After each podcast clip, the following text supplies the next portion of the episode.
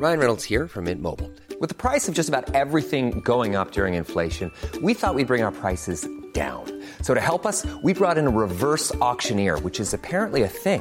Mint Mobile unlimited premium wireless. Ready to get 30, 30, bit to get 30, bit to get 20, 20, 20, bit to get 20, 20, bit to get 15, 15, 15, 15 just 15 bucks a month. So, Give it a try at mintmobile.com slash switch. $45 upfront for three months plus taxes and fees. Promo for new customers for limited time. Unlimited more than 40 gigabytes per month. Slows. Full terms at mintmobile.com.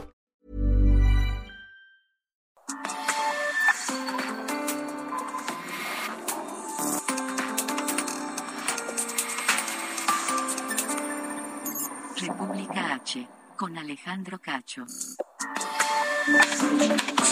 Así es, muy buenas noches, bienvenidos a República H. Hoy jueves, este jueves en el que estamos llegando nuevamente a una cifra altísima de contagios por COVID en la República Mexicana. Es jueves 13 de enero de 2022. Yo soy Alejandro Cacho y le agradezco que nos acompañe. Le pido se quede con nosotros la próxima hora porque tenemos mucha información importante y llegamos a ustedes a través de la cadena nacional de Heraldo Radio en los 32 entidades de la República, 75 ciudades, 99 frecuencias de radio en México, pero también en los Estados Unidos, en ciudades como Atlanta, como Chicago, como Houston, en la zona sur del Valle de, de, de San Diego, en Brownsville, en San Antonio, en Houston, en McAllen, en Austin. Gracias a todos por estar aquí.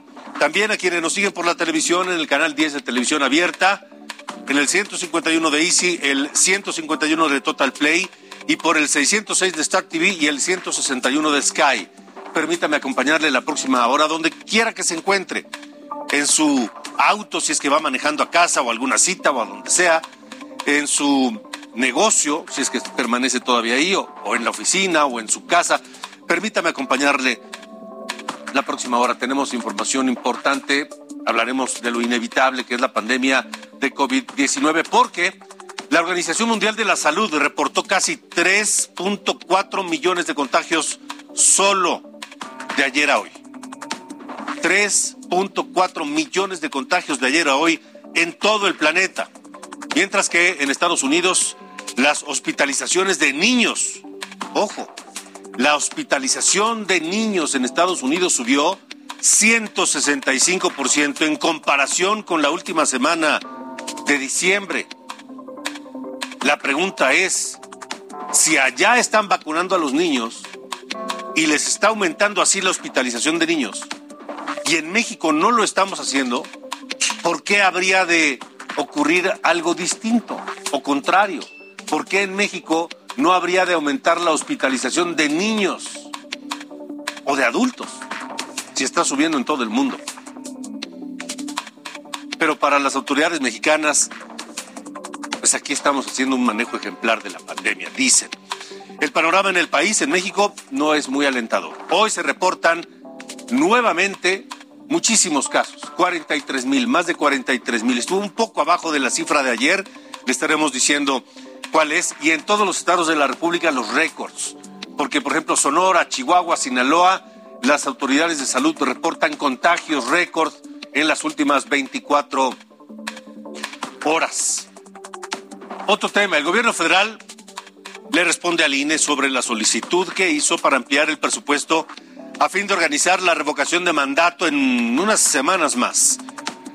El gobierno federal le presenta al INE un plan de austeridad para que el INE ahorre casi 3 mil millones de pesos y que con eso pueda organizar la consulta impulsada por López Obrador. Hay reacciones también de parte del Instituto Nacional Electoral. Así que esta noche muchos temas, por supuesto, aquí en República H. Yo soy Alejandro Cacho, permítame acompañarle la próxima hora. Comenzamos.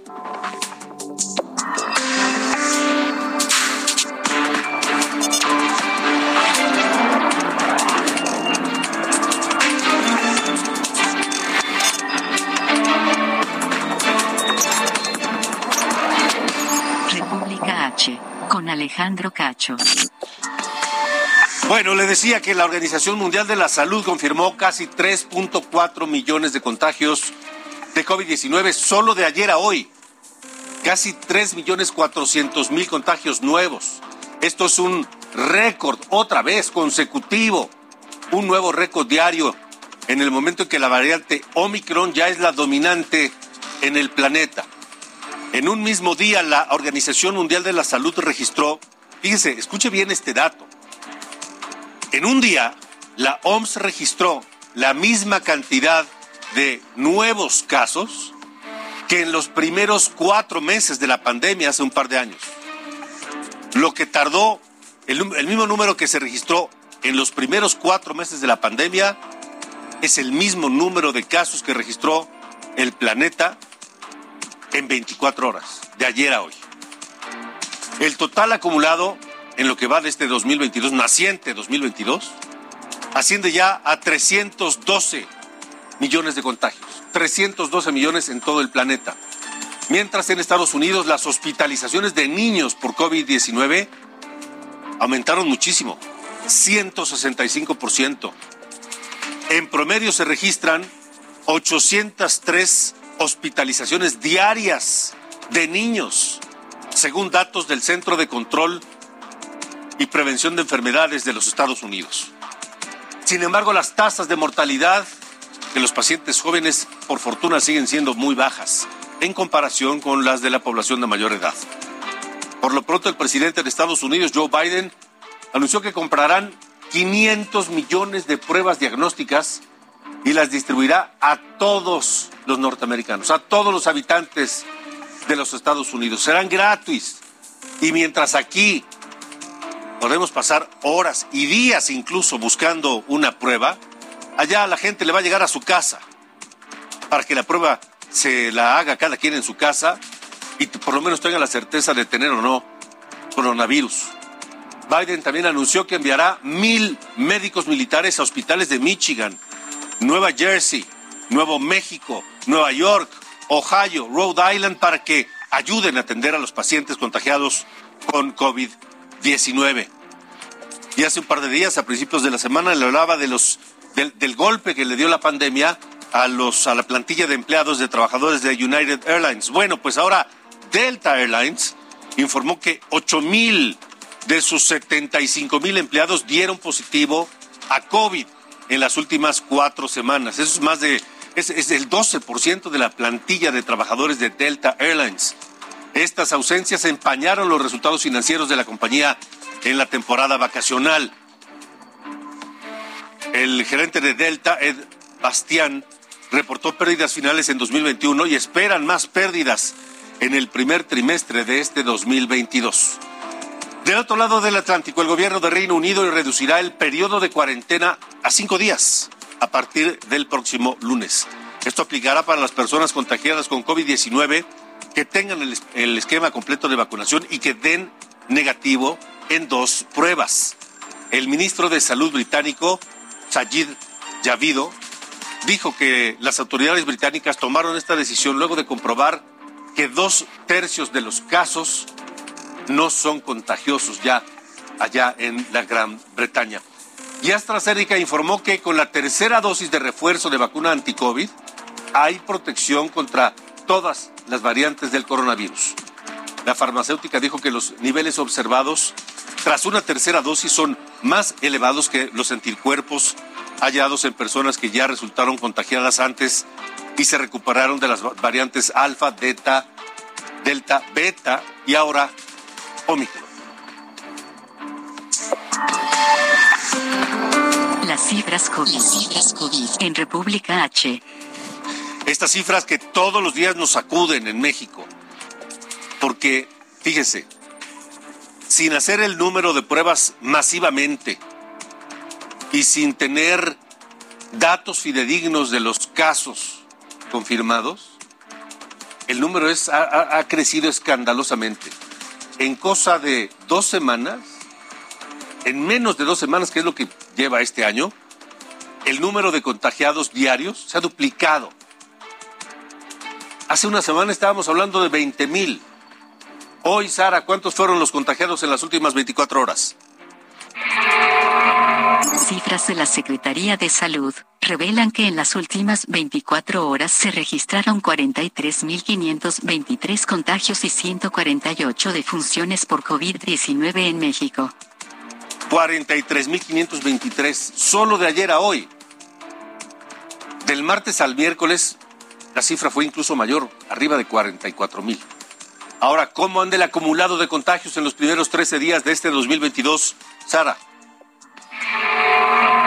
Entre el primero y el 13 de enero del 2022, se han registrado 271.042 contagios y 1.268 defunciones por COVID-19 en México. 271 mil contagios y 1.268 muertes solo en 13 días de este año 2022. Vamos a Sonora, donde la Secretaría de Salud reportó la cifra más alta de contagios en lo que va de la pandemia. Gerardo Moreno, tú tienes los detalles de lo que está ocurriendo en Sonora. Te saludo. Buenas noches. Hola, ¿qué tal? Muy buenas noches. Es un gusto saludarlos desde acá, desde el estado de Sonora. Como bien lo comentas, durante este inicio del año, pues han existido cifras récord en cuanto a casos positivos de COVID-19, donde incluso el día 12 de enero, hace dos días, pues el día de ayer, perdón, pues se, se reportó en cifra más alta que ha habido desde que inició la pandemia, cuando se lograron confirmar 1.188 casos positivos, esto en tan solo 24 horas superando por primera vez aquí en el estado de Sonora la barrera de los mil casos en un solo día y este día se reportaron ahora 1.139 casos confirmados COVID-19, pues también superando esta barrera de los mil casos positivos. Te platico que la gran mayoría, según los reportes de la Secretaría de Salud, la mayoría de los casos se están concentrando en la capital, en el estado de Sonora, donde se reporta el 50% de los casos confirmados de todo el estado y el resto se distribuye en los municipios de Cajeme, Nogales, Guaymas y San Luis Río Colorado. Te platico que con estas cifras ya se acumulan aquí en el estado de Sonora 130.922 casos positivos desde que inició la pandemia y de los cuales son 3.325 confirmados solo en los últimos tres días aquí en el estado. Afortunadamente el día de hoy y el día de ayer se reportaron defunciones a consecuencia del COVID, por lo cual la cifra se mantiene en 9.244 muertes desde marzo del 2020. Y también en estos momentos hay una baja en lo que son los casos graves. Solo hay 199 personas internadas en camas de hospital, lo que marca una ocupación hospitalaria del 34.7%. Te platico que el secretario de Salud, José Luis Alemía Segarra, confirmó que en estos momentos hay sospecha de nueve casos que están en estudio de la variante Omicron, ocho de Hermosillo y uno en KCM. Además, hay unos alrededor de 100 casos de sospechosos en estudio sobre esta variante que se espera se confirmen en las próximas horas, ya que dijo ya el Estado de Sonora cuenta con los reactivos y los insumos necesarios para que cuando se haga la prueba eh, de detección de COVID, incluso se pueda decir a qué variantes se están enfrentando y si se trata de Omicron. De momento la, las recomendaciones siguen siendo evitar lugares con aglomeración de personas, por supuesto el uso correcto del cubrebocas, lavado de manos y sana distancia, y sobre todo si se tiene un, eh, una situación de contacto con alguna contagiada y si se presenta algún síntoma, acudir inmediatamente a la atención médica de primer nivel, que son los que en estos momentos pues se encuentran trabajando a todo lo que da aquí en el estado de Sonora. De acuerdo, Gerardo, estaremos muy atentos. Gracias por el reporte. Gracias, buenas noches. Hasta luego, buenas noches. Y vamos ahí al estado vecino, Chihuahua, donde la Secretaría de Salud informó un nuevo récord de contagios de COVID. Reportan 1.467 casos en las últimas 24 horas. Y de esa cifra, la mayoría se ubica en la ciudad de Chihuahua, en la capital del estado, con 616 casos. En Ciudad Juárez, en la frontera, 282 y 145 en Parral. Son los municipios con más contagios allá en Chihuahua. La Secretaría de Salud reportó 22 muertes en las últimas 24 horas. De esos 22, Ciudad Juárez reporta 7, Chihuahua Capital 3, una defunción en Parral, 4 en Cuauhtémoc, 1 en Delicias, 3 en Huachochi, 1 en Santa Bárbara, 1 en Urique y uno en Gran Morelos, todo esto allá en Chihuahua. Pero volvamos a la costa, Sinaloa, donde nos siguen a través de el 104.5 en la ciudad de Culiacán, en la capital sinaloense. Allá un nuevo récord de contagios de COVID con 1.246 confirmados en las últimas 24 horas. Suman 5.345 el número de personas infectadas en 18 municipios sinaloenses. La Secretaría de Salud del Estado dijo que los 1.246 nuevos casos positivos, de ellos hay 555 en Culiacán, 197 en Ahome, 149 en Mazatlán, 123 en Guasave, 48 en Abolato, 42 eh, en Salvador Alvarado y el resto de los municipios tienen cifras menores de casos, pero se ha esparcido mucho en Sinaloa. Y en Puebla, en Puebla la Secretaría de Salud registró un mayor número de contagios del virus SARS-CoV-2 en este año. Suman 493 personas contagiadas. El secretario de Salud, José Antonio Martínez García, dijo que los casos entre hospitalizados y ambulatorios también han incrementado. Pasaron de 941 a 1042, mientras que las defunciones en las últimas 72 horas, por fortuna, solo fueron dos. El gobernador de Puebla, Barbosa, aseguró que este brote Omicron es ya casi la salida de la pandemia. Yo creo que consultó a su bola de cristal el señor Barbosa, porque pues él ya decretó que estamos en la salida de la pandemia cuando ni siquiera la Organización Mundial de la Salud se atreve a decir algo similar. Escuche a Miguel Barbosa, el gobernador de Puebla. Y esta variante y sus secuelas son de menos fuerza que las otras variantes. Hay quien ya está pensando que esta forma de manifestarse ya es una ruta de salida de la pandemia. Ya lo dijeron en Israel, ¿eh? El tema del Omicron y sus, y sus síntomas bajos, muy sencillos, que es parte ya de un proceso de salida de la pandemia. Oh, bueno, Miguel Barbosa, el vidente, Barbosa vidente, vamos a ponerle al gobernador de Puebla. Y vamos a Nuevo León. Allá, saludos Monterrey y su área metropolitana. Nos escuchan por el 99.7 de FM, donde en las últimas 24 horas también hay contagio, un número de contagios muy importante, sobre todo en trabajadores de la educación. Y Nuevo León pareciera que la propagación del coronavirus está fuera de control.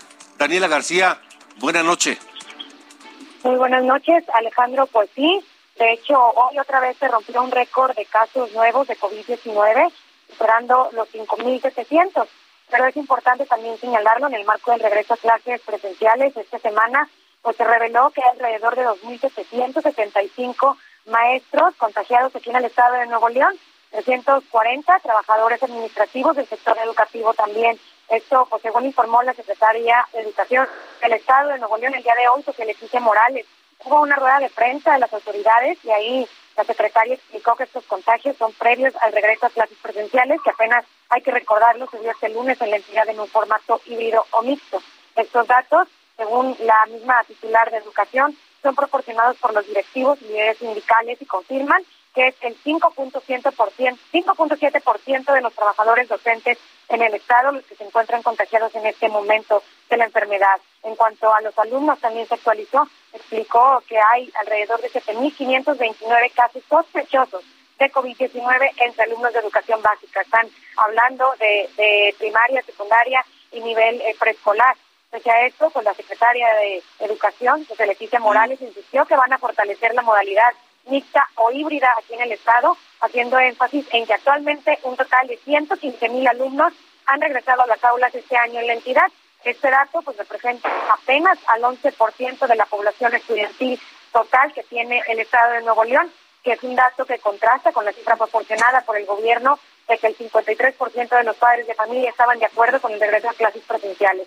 Sobre esto, pues también se han posicionado los líderes sindicales de la sección 21 y 50 aquí en Nuevo León, ellos pues reclamaron que prefieren que se regrese a clases virtuales para reducir el riesgo de contagio en el personal docente. De hecho, ellos, eh, para ese llamado se sumó también la presidenta de la Asociación Estatal de Padres de Familia, Adriana Dávila. Ella aseguró que las autoridades no alcanzan a dimensionar el gran peligro en el que se encuentra ahorita el sector educativo.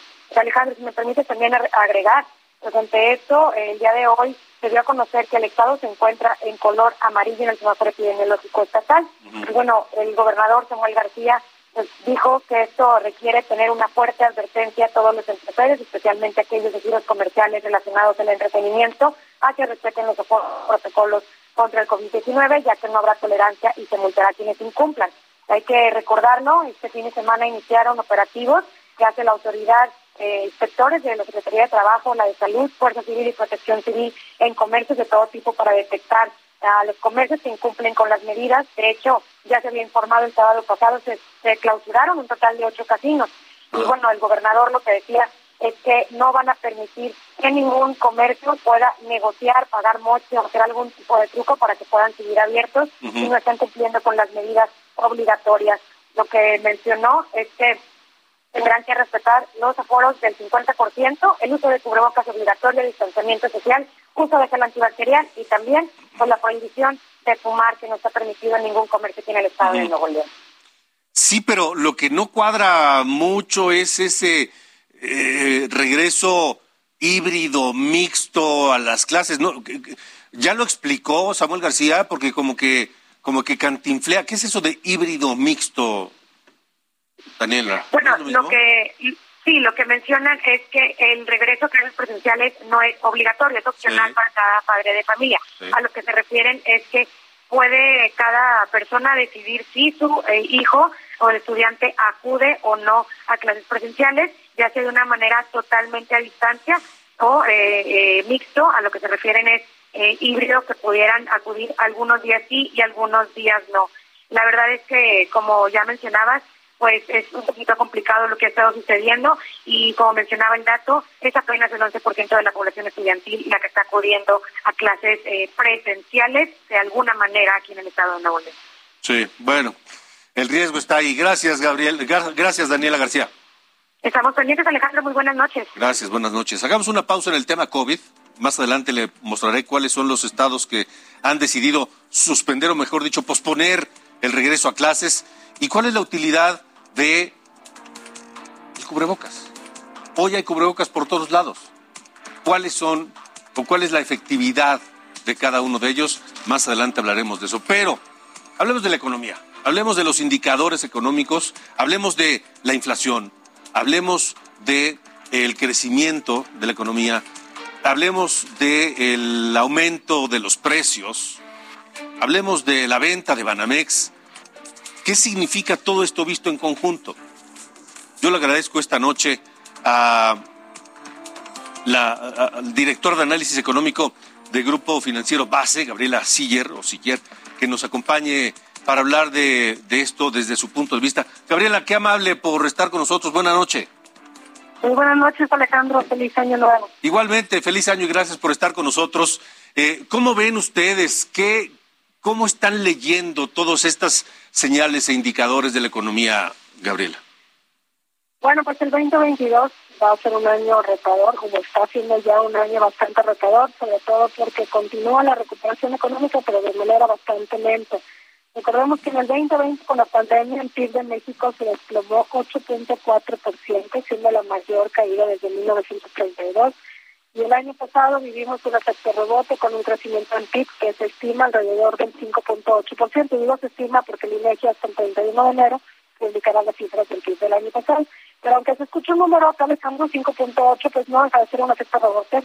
No alcanza para resarcir la caída del 2020 y para este año pues creemos que bueno pues el crecimiento se va a desacelerar significativamente creciendo 2.5%, que todavía no alcanzaremos a recuperar el PIB precrisis, probablemente será hasta finales del 2023, y en términos per cápita, es decir, ya dividido entre la población, será hasta el 2027.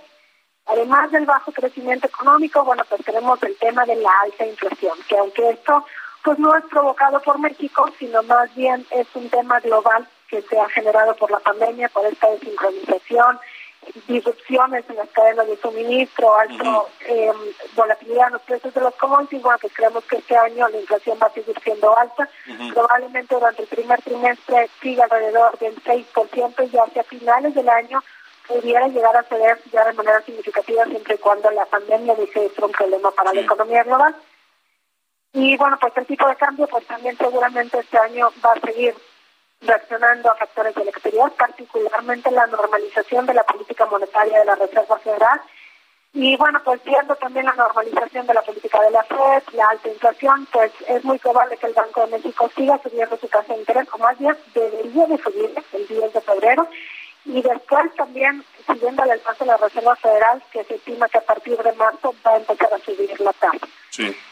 Ahora, Gabriela, tengo que hacer una pausa. Si nos pudieras eh, esperar unos minutos en la, en la línea, porque quisiera yo saber tu opinión sobre la venta de Banamex, este, esto que anunció el grupo de Citibank, la venta de Banamex, ¿qué significa y cómo se lee esto en los mercados, en este entorno complicado de la economía mexicana? ¿Sí?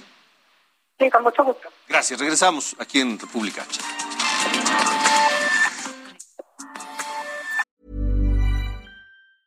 Hey, it's Ryan Reynolds, and I'm here with Keith, co star of my upcoming film, If, only in theaters, May 17th. Do you want to tell people the big news?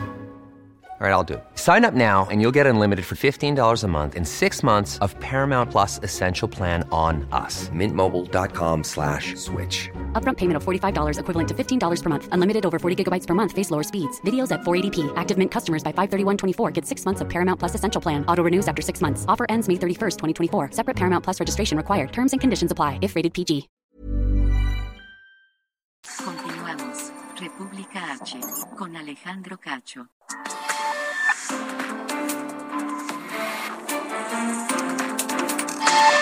Continuamos. República H. Con Alejandro Cacho. Gracias por continuar con nosotros en República H y gracias a la directora de análisis económico del Grupo Financiero Base, Gabriela Siller, que, que está platicando con nosotros y queremos preguntarle su opinión sobre esto que ha provocado nerviosismo y distintas interpretaciones, que es la venta de Banamex. Hay clientes que están inquietos y no saben qué va a pasar con Banamex. ¿Cómo se lee? ¿Es una buena señal? ¿Es una señal negativa? Este, ¿Qué significa que Citi se vaya a retirar de la banca de menudeo en México? Gabriela, tu opinión, por favor. Bueno, pues fue sorpresivo esto de la venta de Citi y obviamente pues sí causó un gran revuelo. Vimos que explotaron ¿no? todas las redes sociales. ¿Qué significa esto? Bueno, pues este banco ha dicho pues que es estratégico para ellos, que se retiran del negocio de México, pero no completamente, siguen todavía con clientes institucionales, es decir, con clientes grandes, ¿no? ¿Esto cómo puede leerse? Pues que es propio de la empresa, viendo los números de la empresa, bueno, pues tienen un bajo índice de morosidad, sin embargo, su rentabilidad es más baja que el promedio del resto de la industria. Yo creo que también por eso es que deciden irse. Ahora, los clientes no deberían de estar preocupados porque la banca en México tiene una regulación súper fuerte. La verdad es que después de 1994, cuando la regulación en México, yo creo que vivimos una prueba de fuego en el 2009 con la crisis bancaria en Estados Unidos, en donde pues ningún banco en México se vio afectado cuando en realidad bueno, en Estados Unidos hubo bancos que quebraron. ¿Qué es lo que va a pasar? Van a pasar meses hasta que se lleve a cabo la venta, porque además eh, pues han dicho que lo van a hacer de manera completa la licencia, todos los activos, eh, tengo entendido que inclusive todo lo que puedan tener de edificios, quieran tener obras que también adentro de los edificios y además de todas las cuentas. Y bueno, pues Banamex es un, gran, un banco de los más grandes de México, tiene un 10% de la cartera total, entonces, pues para empezar, tendrá que ver en cuánto le ganan y cuánto tiempo se tarda. Yo creo que esto va a ser cuestión de meses, no es inclusive le da hasta el siguiente año, pero no debe de haber preocupación ni por el estado de Citibanamex ni por el estado de la banca comercial. Ahora, ¿qué es lo que sí? Pues seguramente que venden a una entidad local como Ciri es de capital extranjero, pues se va a ver reflejado como una disminución en la inversión extranjera directa de México y entonces pues ahí sí podríamos decir pues es un indicador negativo donde sí le pega a la economía mexicana donde hace ratito pues platicamos de que hay una lenta recuperación económica. Pero lo de Siri, pues de acuerdo a su comunicado, no sale solamente de México, sino sale también de Asia, de Europa, y entonces eso significa que es estratégico para ellos. Si saliera solamente de México, yo creo que ahí sí podríamos decir, pues como que aquí puede que haya otras cosas que a lo mejor pues no les parecieron y por eso se van del país, salen también de Asia y de Europa. De acuerdo, Gabriela, muchas gracias por haber estado con nosotros esta noche.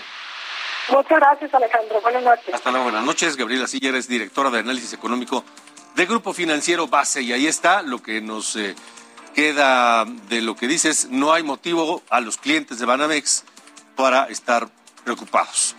Ahora, 8 con 33, 8 de la noche, 33 minutos, tiempo del centro de la República Mexicana. Le hablábamos de la pandemia y el incremento de contagios de COVID-19. El Instituto Nacional de Enfermedades Respiratorias, el INER, el máximo hospital encargado de esto en el país, será nuevamente adaptado para atender casos con coronavirus. El director general del INER, el doctor Jorge Salas, dijo que cuentan con 160 camas disponibles y más de la mitad estará destinada a COVID-19. Además, se instaló un campo donado por la Cruz Roja en el patio del INER para dar atención exclusiva a clientes COVID. Algo está pasando. Algo están viendo las autoridades que no quieren reconocer públicamente, pero algo está pasando. O algo va a pasar. El lunes, por lo pronto, este próximo lunes, iniciará la aplicación de refuerzo de la vacuna anticovid en personas mayores de 40 años. El secretario de Gobernación, Adán Augusto López, dijo que cuentan con las dosis necesarias para aplicar la tercera dosis y que avanza la vacunación para los mayores de 60 años para personal de salud y personal educativo. Así lo dijo en la conferencia de prensa esta mañana si el lunes debe ya de iniciar formalmente todo el país la aplicación de vacuna de refuerzo en los rangos que vayan más allá de los 40 años y seguramente conforme vayamos avanzando de manera ordenada en la aplicación de este plan nacional de vacunación se irá, este, como se hace en todo el mundo, abriendo a otros rangos de edad, de tal manera que hay disponibilidad de vacunas, hay este, aplicación de vacunas en todos los estados del país. Bueno, pues mire, hace un momento le hablábamos de lo que está ocurriendo en Nuevo León y las em, opiniones tanto del magisterio, del sindicato magisterial de Nuevo León, como de los padres de familia, que no están completamente de acuerdo con el regreso a las clases presenciales frente a la ola de contagios de COVID, que en Nuevo León ha sido enorme la hora y está fuera de control. Ahora, eso en Nuevo León, que Samuel García dice que el sistema híbrido mixto solo él entiende qué es eso. Híbrido, mixto, ¿qué sentido tiene que diga que haya un híbrido mixto? O sea, que haya alumnos en el salón, pero que quienes no quieran lo pueden hacer desde sus casas, tomar clases a distancia. No se entiende. Y sobre todo el objetivo que es evitar los contagios. ¿Para qué llevar a los niños a las aulas con los maestros, de todas maneras se están exponiendo al contagio. Bueno, eso solo lo entiende Samuel García. Pero quienes ya tomaron una determinación clara son estos estados. Pospusieron el regreso a clases y los mantendrán, mantendrán las clases de manera virtual. ¿Quiénes son? Aguascalientes, Baja California, Baja California Sur, Chihuahua, Coahuila, Estado de México, Guanajuato, Hidalgo, Sinaloa, Nayarit, Tamaulipas y Zacatecas. Son dos entidades. Doce. Un poco más de la tercera parte de las entidades del país. De acuerdo con el calendario oficial de la Secretaría de Educación Pública, el lunes 3 era la fecha del regreso a clases. Hay estados como Baja California que decidió, ah, ah, la gobernadora dijo, no, no regreso a clases presenciales, por lo menos en las próximas dos semanas. Vamos a extender la campaña de vacunación contra el COVID-19 a las y a los adolescentes de 13 años en adelante. De igual manera, continuará de forma permanente la vacunación para todo el personal educativo, porque es una prioridad también que estén protegidos quienes laboran en las instituciones educativas. Es Marina del Pilar Ávila, la gobernadora de Baja California es una demostración de cómo se gobierna, con determinaciones claras, con argumentos sólidos y no dando bandazos y cantinflando diciendo que sí, mixto, pero, pero, pero voluntario, pero, pero a distancia, pero híbrido, pero no es. ¿A qué le digo? Eh, hace un rato le hablaba del cubrebocas, de la mascarilla, de como le quiera usted llamar, pero úsela y úselo bien. La mascarilla debe cubrir desde el puente de la nariz hasta la barbilla. No lo use como hamaca de la papada. No lo use solo como este, esparadrapo y deje la nariz eh, descubierta. Así no sirve. Es fundamental, indispensable utilizar el cubrebocas, pero utilizarlo bien. Ahora, ante la variante Omicron, los contagios son mucho más fáciles, mucho más rápidos. ¿Qué tipo de cubreboca es adecuado para evitar el contagio? Es Antonio Anistro. El uso del cubrebocas sigue siendo una de las medidas auxiliares más efectivas para reducir el número de contagios de COVID-19. De acuerdo con la Organización Mundial de la Salud, usarlo de manera correcta aumenta hasta en un 80% la protección contra el virus.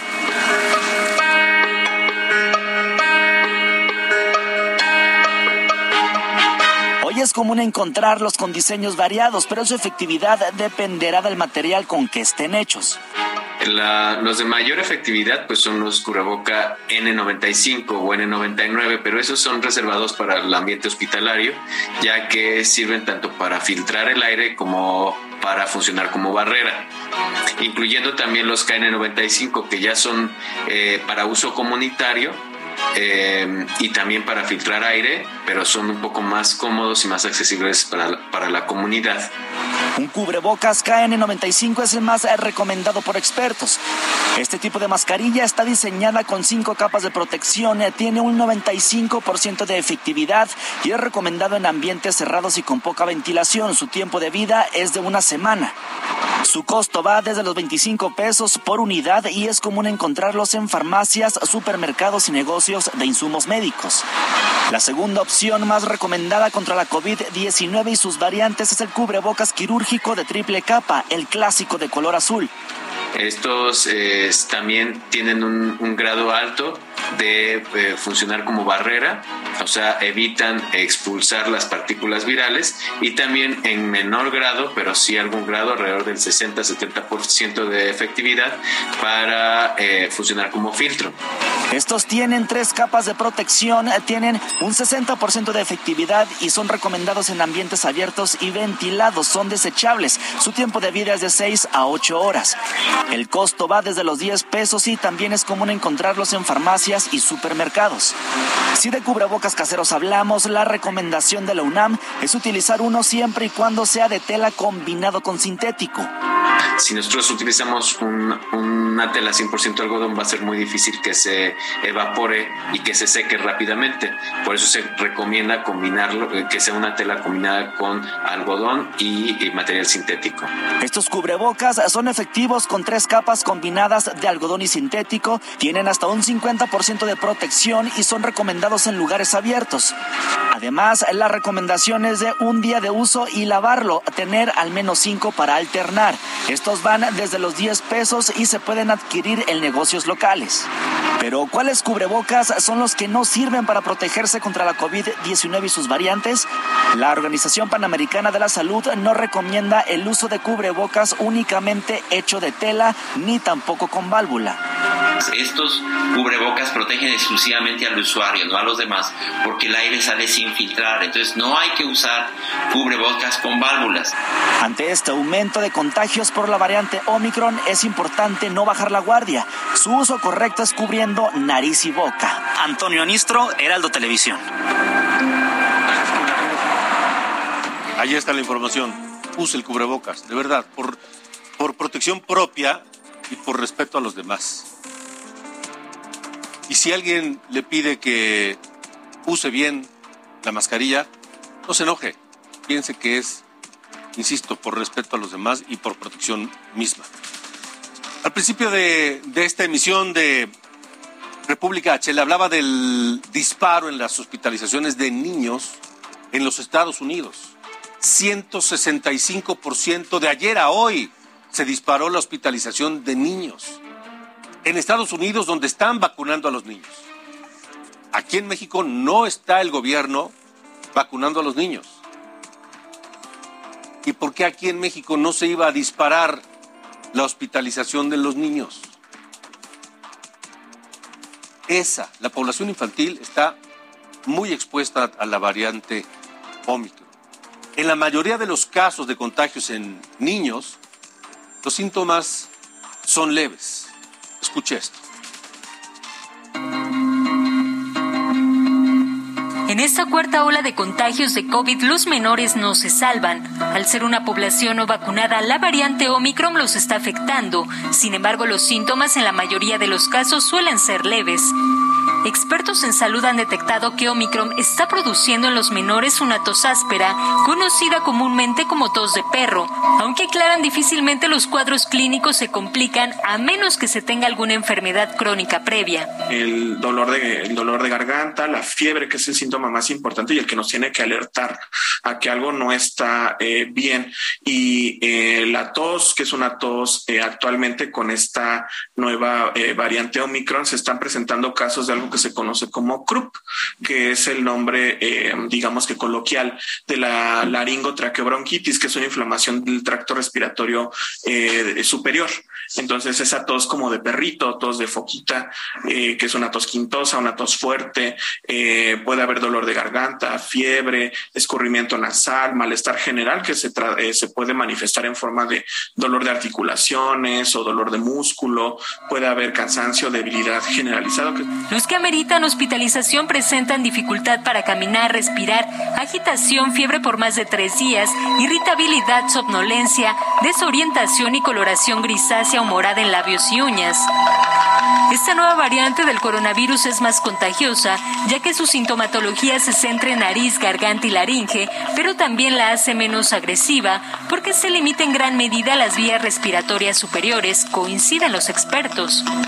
Como con los niños, suele ser más eso, el moquito, los estornudos, el dolor abdominal a veces, la tos a veces, pues mucha gente puede caer en el crimen de pensar solo es un resfriado, no tomar pruebas, no hacer aislamiento y seguir siendo parte de los que propician la propagación de la infección.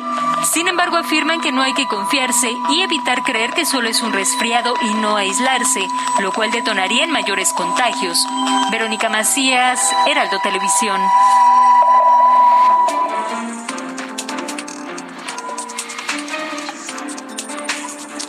Pues ahí está, aislarse y hacerse pruebas. No le haga caso a López Gatel. No le haga caso al presidente. Hágase las pruebas que tenga que hacerse. Usted tiene el mismo derecho de hacerse la prueba que cualquiera de los demás. Dejemos por hoy a un lado el, coronavirus, los contagios y demás. Hablemos de este, este, esta disputa entre el INE y el gobierno federal por el presupuesto para organizar la revocación de mandato. El gobierno federal presentó ya un plan de austeridad para el Instituto Nacional Electoral a fin de que reduzca sus gastos y no tenga que darle más dinero para llevar a cabo la revocación de mandato. El gobierno dice que con el presupuesto que tiene el INE puede organizar la revocación de mandato. Este plan que presentó el gobierno consiste en ahorrar 2.972 millones de pesos para lo que tendrían que ajustar Fíjense, el INE tendría que ajustar el tabulador de sueldos y otros rubros, prestaciones y otras cosas. Cosa que va contra la ley. Tendría que ajustar gastos de operación, como telefonía celular, combustibles, viáticos, papelería, arrendamientos. O sea que el módulo donde usted y yo vamos a tramitar pues todo lo que tiene que ver con el INE de nuestra credencial para votar, los cambios de domicilio, o una reposición de tarjeta o una actualización de nuestros datos, esos módulos tendrían que desaparecerlos, porque son módulos que cuestan por la renta. Módulos donde trabaja el personal del INE, donde hay equipos de cómputo, etcétera, bases de datos y demás. Tendrían que desaparecerlos. Y entonces, ¿dónde tendríamos que hacer usted y yo nuestros trámites del INE? Vamos a ver finalmente qué pasa. El gobierno federal no está dispuesto a darle un solo centavo más al Instituto Nacional Electoral. Bueno, hablando de temas electorales, el Tribunal Electoral del Poder Judicial de la Federación ratificó una multa por 4 millones 529 mil pesos a Morena.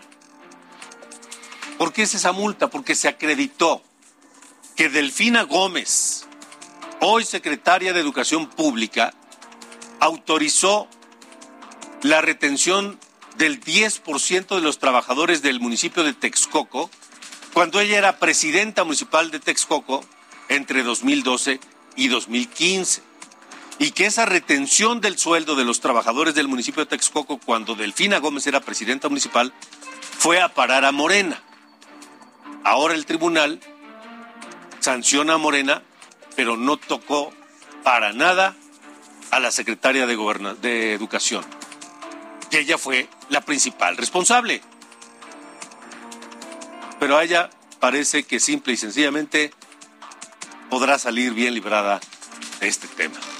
Es un delito. Son las 8.49, esto es República H. Jalisco, en República H. Y ya que hablamos de delitos, ya que hablamos de delitos que tienen que ver con el ejercicio público, saludos Guadalajara. En Guadalajara nos escuchan por el 100.3 de FM. Se han detectado quebrantos, corrupción en el gobierno anterior de Aristóteles Sandoval. Vamos contigo, Mayeli Mariscal, que tienes la información esta noche. Adelante.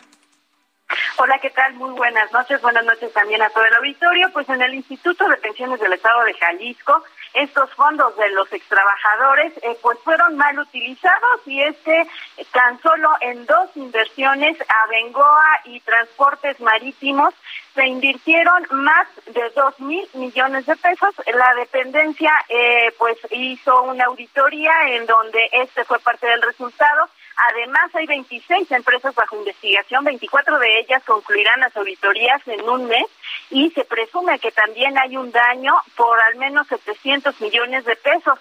Adicionalmente, pues se hablaba de que ya hay denuncias penales y también se hizo un reglamento para decidir qué es lo que tiene que hacer las funciones de cada una de las personas y sobre todo de quienes formen parte de este eh, comité de inversiones porque además había eh, pues un llamado a la responsabilidad porque estas eran inversiones de riesgo, la Bolsa Mexicana de Valores así las tenía catalogadas y aún así estos funcionarios decidieron eh, pues invertir los fondos de pensiones de trabajadores del Estado en estas dos inversiones, Abengoa y Transportes Marítimos. Y pues bueno, ya eh, se está revisando, ya hay denuncias penales también en contra de quienes tomaron estas decisiones y eh, pues se estará resolviendo, repito, en al menos un mes 24 inversiones más para saber si es que también incumplieron o incurrieron en, eh, en irregularidades de este tipo. Esa es la información. Vaya, bueno, pues esta, esta historia apenas empieza entonces, Mayeli. Así es, apenas empieza, pero es eh, pues ya un quebranto a, a, la función, a los fondos que tienen los extrabajadores invertidos y pues sobre todo hay eh, pues distintos temas que atender. Sí, sin duda, sin duda. Correcto. Mayeli Mariscal, gracias. Excelente noche para todos. Hasta luego, buena noche. Y de ahí vamos a San Luis Potosí. Son las 8.51.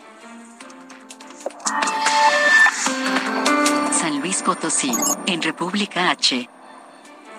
Esta es una buena noticia para mucha gente allá en San Luis Potosí. Por cierto, nos escuchan por el eh, en San Luis Potosí, capital, a través de El Heraldo Radio. Muchas gracias y un saludo grande.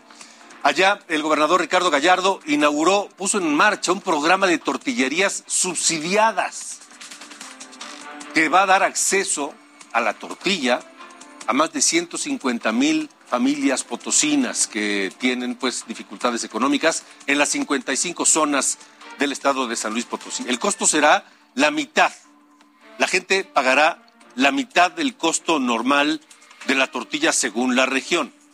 El gobernador Ricardo Gallardo también recordó que las becas alimentarias durante 2022 tendrán más de medio billón de beneficiarios allá en San Luis Potosí. Ya que hablamos de San Luis Potosí, también allá hay eh, información que tiene que ver con ejecuciones y el crimen organizado. Vamos contigo allá, San Luis Potosí. José Alemán, buena noche. Bueno, se cortó la llamada con José Alemán. Eh, fueron varios cuerpos que fueron eh, encontrados en soledades de Graciano Sánchez. Vamos a un resumen. COVID-19, la jefa de gobierno de la Ciudad de México, Claudia Sheinbaum, llamó a no cerrar actividades económicas, pues dijo no hay condiciones científicas para hacerlo, e indicó que el programa de vacunación se intensificará en la capital. Zoé Robledo, director del IMSS, dio a conocer que se puede tramitar el permiso COVID en línea como evidencia para hacer válida una incapacidad. Junto con él, la secretaria del Trabajo, Luisa María Alcalde Luján, convocó a empleadores a ser solidarios con los trabajadores.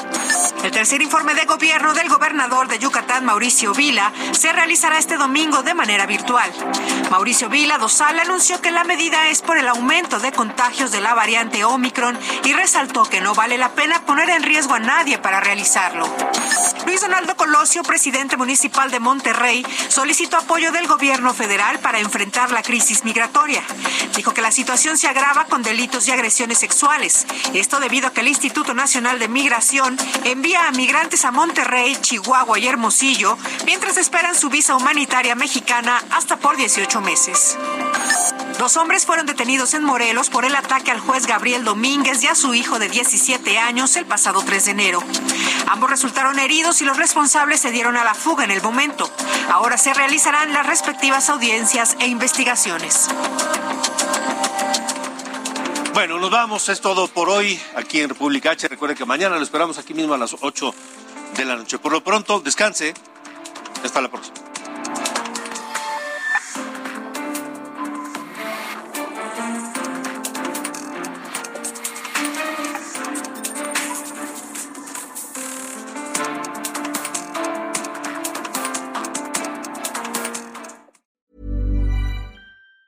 Even on a budget, quality is non-negotiable. That's why Quince is the place to score high-end essentials at 50 to 80% less than similar brands. Get your hands on buttery soft cashmere sweaters from just 60 bucks, Italian leather jackets, and so much more. And the best part about Quince, they exclusively partner with factories committed to safe, ethical, and responsible manufacturing. Elevate your style without the elevated price tag with Quince. Go to quince.com slash upgrade for free shipping and 365-day returns.